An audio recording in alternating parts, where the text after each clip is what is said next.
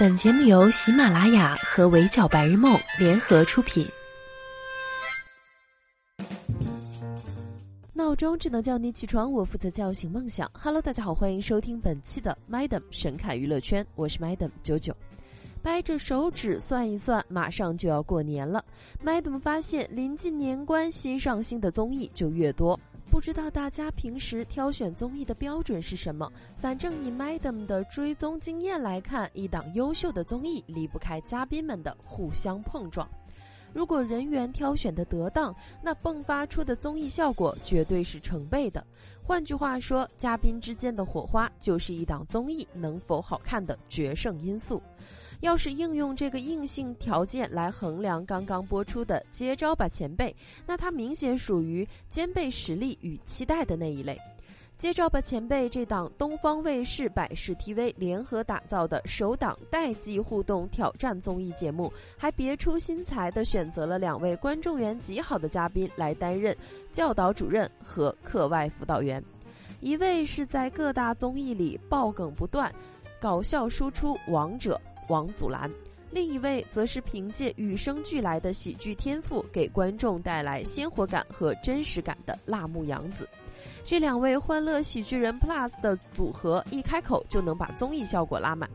除了他们，每期向前辈发起挑战的出招人也不容小觑。时代少年团的马嘉祺、丁程鑫、宋亚轩、刘耀文、张真源、严浩翔、贺峻霖，每一个都凭借着自身实力和绝佳舞台表现，获得了观众的肯定。所以这次作为向前辈们发起挑战的后辈，有实力在手的少年们无惧更无畏。在讨论期待哪一类型的前辈时，直接七嘴八舌地爆出了好多各种风格的艺人类型。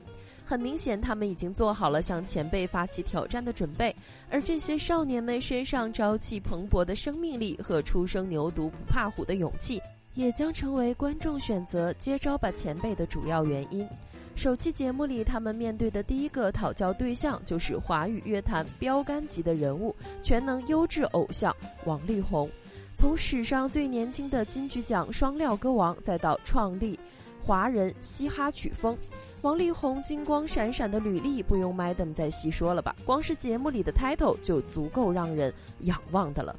说实在的，王力宏出来后，Madam 着实为时代少年团捏把汗。不过令人意外的是，虽然前辈相当厉害，但少年们也一点儿都没怂。他们准备了不如跳舞、火力全开、狮子下山、洪荒之力、变身怪杰、纯净如水等七个标签盲盒。这些盲盒分别代表着他们各自的才艺，让王力宏通过盲抽的方式一一和他们对招。抽取的第一个挑战是来自时代少年团队长马嘉祺，他准备了若干 emoji 表情和王力宏 PK。对于这种表情管理失控的艺人挑战，双方完成都很好。翻白眼那个 emoji 啊，神还原，直接让不少粉丝大喊：“马嘉祺，把你的偶像包袱捡起来！”最好笑的是，同为一个年代的王力宏和王祖蓝一致认为叹气那个表情包吐出来的雾气是某个手势，两个人琢磨了半天，只留下马嘉祺一人在旁边怀疑人生。马嘉祺内心 OS：手什么手？哪里有手？我错过了什么？王力宏这一套操作把孩子搞得全懵逼。好在小马同学转头就在裂开这个表情上扳回一城。在王力宏错将裂开的表情理解为苦笑时，八 G 网上冲浪马嘉祺直接以手辅助展示了裂开的全过程，这脑洞可真有你的。其实看到这里，估计不少观众也明白了，时代少年团选择以盲盒的方式挑战前辈，不仅是以七人之长挑战未知的前辈，要通过这个过程让盲盒标签的寓意具象化。比如狮子山下是张真源教王力宏用重庆话念绕口令，火力全开的背后是刘耀文复刻王力宏的手势舞。通过这一系列的互动，观众看到了少年们敢于表现自己、敢于和前辈切磋的一面，也迅速拉近了他们和前辈间的距离。有一说一，看到节目前，Madam 想象到了这个节目的精彩，但却实在没想到他们间的化学反应能这么好笑。就拿令人摸不着头脑的猜歌环节来说吧，光看画画的 Baby、野狼 Disco、卡路里、上海滩这些题目都觉得很简单，可真正操作起来却是实打实的考验双方的绘画能力、猜题人的理解能力和对流行歌曲的敏感度。画画的 Baby 和药水哥这两道题都是王力宏率先回答出的关键词，但他脑内就是没有这首歌的曲库，想了半天还是被旁边的张真源截胡。王力宏，我真的是流着泪做游戏。哎，Madam 说句公道话，和时代少年团的猜题人相比，王力宏的参与感还是挺强的。毕竟他还是个能画画的队友，为他提供思路。再看时代少年团那边，画画的人显然已经放飞自我，彻底天马行空了。不信，大家一起看看这两道题到底是什么。如果是不知道正确答案，谁会往模特和上海滩上猜？就问你离不离谱？一个小人说个哇，这到底是哪门子的猜歌？当然，在挑战的过程中，也有一些啼笑皆非的才艺，比如五秒喝完一瓶水的严浩翔，再比如拿着健身器材和健身达人王力宏比拼身体力量的贺峻霖。Madam 只能说，少年们挑战的方式都很奇特，时代少年团可能等于当代脑洞大开团吧。在这些捧腹大笑的画面背后，少年们其实也有隐藏任务。在节目一开始，他们就写下想和王力宏一起做的事儿和绝不会输给王力宏的事儿，所以时不时就会迎来大型圆梦现场或者原地傻眼现场。比如宋亚轩圆梦般的和王力宏四手联弹，丁程鑫说出想和王力宏开演唱会的愿望；再比如马嘉祺本以为绝不会高音输给王力宏，结果被疯狂打脸。这些代际类互动不仅让观众更了解他们，更在和前辈的碰撞中产生了交流、欣赏，发现了成长共性，实现了价值共鸣。客观来说，前辈和少年团们因为身处不同年龄层，所以对事物的认知存在着一些代际差异。但通过他们，观众看到了不同，也读出了相同。因为同样年少成名的原因，时代少年团在当下所处的困惑和迷茫，作为过来人的王力宏是深有体会的。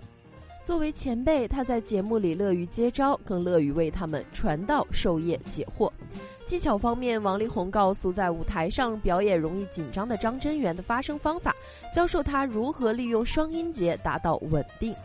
学习之后，在演唱《新桥》，张真源明显发挥稳了很多，整个人的状态轻松了。他自己在微博上也说，力宏老师很细心也很耐心地指导了我，他教的方法真的很有用，以后会好好练习。双母音这个发音方法看似是个简单的练习技巧，实则承载了前辈对后辈的指导、期望和祝福。针对精神世界的鼓舞，王力宏也没有吝啬，十分巧思地教大家如何化解私家的情绪，如何在这个年龄平衡事业和学业。对于曾经一年三百六十一天住酒店的王力宏来说，弟弟们对家的想念，他感同身受，所以更加希望他们能在追求梦想的同时，珍惜拥有彼此的时光。无论是分享音乐心得，还是教会时代少年团们积极向上面对生活，在一轮轮的出招与接招的过程中，双方有交锋，有切磋，亦有传承。成长一词对于前辈王力宏来说，已经消化为督促自己前进的动力与能量。可对于正处于其中的少年们来说，虽然他们一直在大众的关注和重视下长大，但如果有老带新这样的偶像力量引领，新生代偶像们更能坦然踏实从优质前辈手上接过接力棒。他们吸收完经验教训后，才能走得更远，也更好。某种程度上来说，接招吧前辈是在服务大众娱乐的前提下，为前辈和后辈搭起了一座可有效沟通、彼此互相信任的桥梁，营造了娱乐行业明星群体的和谐代际关系。更值得高兴的是，在这座桥上，Madam 不仅看到了勇于挑战的后辈、乐于接招的前辈，更目睹了观众对于两代偶像的支持和理解。在王力宏指导过张真源后，王力宏粉丝写了封长信鼓励他。在这封信中，王力宏粉丝不吝啬夸赞张真源，劝解他失误和紧张是常有的事，不要给予自己过大的心理压力，并直言你现在已经很好了，未来还会更好。